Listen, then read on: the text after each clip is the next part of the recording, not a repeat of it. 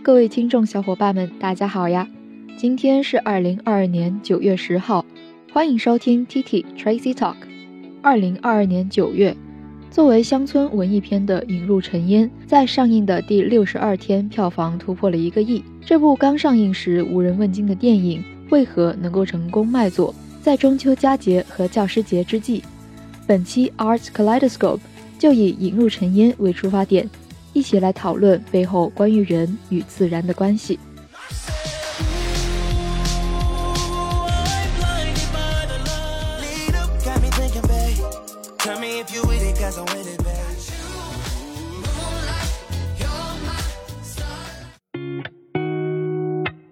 Welcome to Art Kaleidoscope,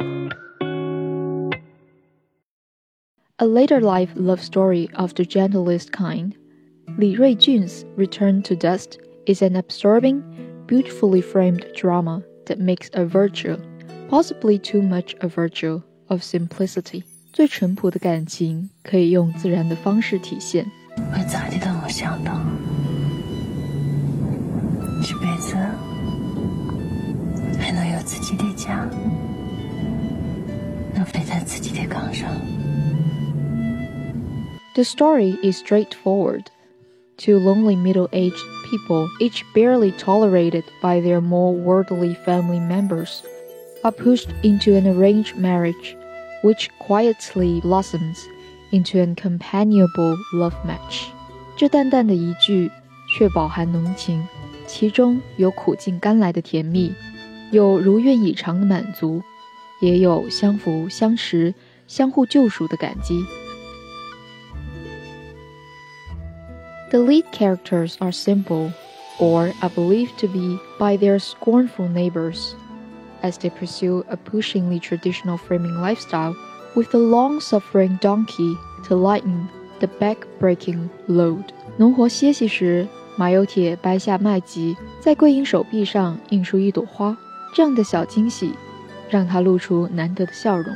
Later, when the house was built, the chicks hatched and the wheat was put into granary. Gui Ying fell into the river and drowned. Ma Youtie sold everything in the house and paid back everything. The old donkey, who has worked hard for most of his life, was untied the nose and let go. Ma Youtie cleaned up the scene where he had lived in the world calmly. Then, holding the reed donkey that Gui Ying gave him, he left quietly.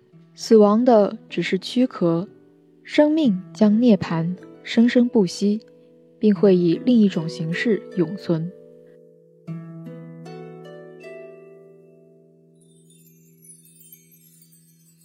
人生于土，归于土。人有悲欢离合，月有阴晴圆缺。正如诗人苏轼写给弟弟舒辙的《中秋月》，这首诗便传达出浓厚的相思之情。As evening clouds withdraw a clear cold air floods in, the jade wheel passes silently across the silver river.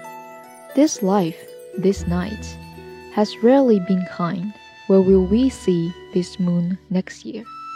暮云收尽一清寒，银汉无声转玉盘。此生此夜不长好，明月明年何处看？ 生命的轮回在自然的情境下更显得透彻。这一刻，回首往事是一份圆满，展望明日又是新的开始。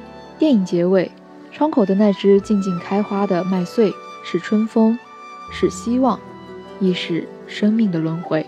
希望不论能否回家与家人共度春秋，我们都可以好好的以月寄情，共度美好时光。再次祝福各位听众小伙伴们节日快乐！好了，本期节目就到这里结束了。微信搜索 Tracy 崔小溪，点击菜单小溪播客，就能获取节目的文字版笔记。I'll see you next time. Bye. 还没有听过瘾吗？想要继续收听精彩的内容吗？记得 subscribe 订阅我们的频道，时刻留意更新哦。This podcast is from TT Tracy Talk.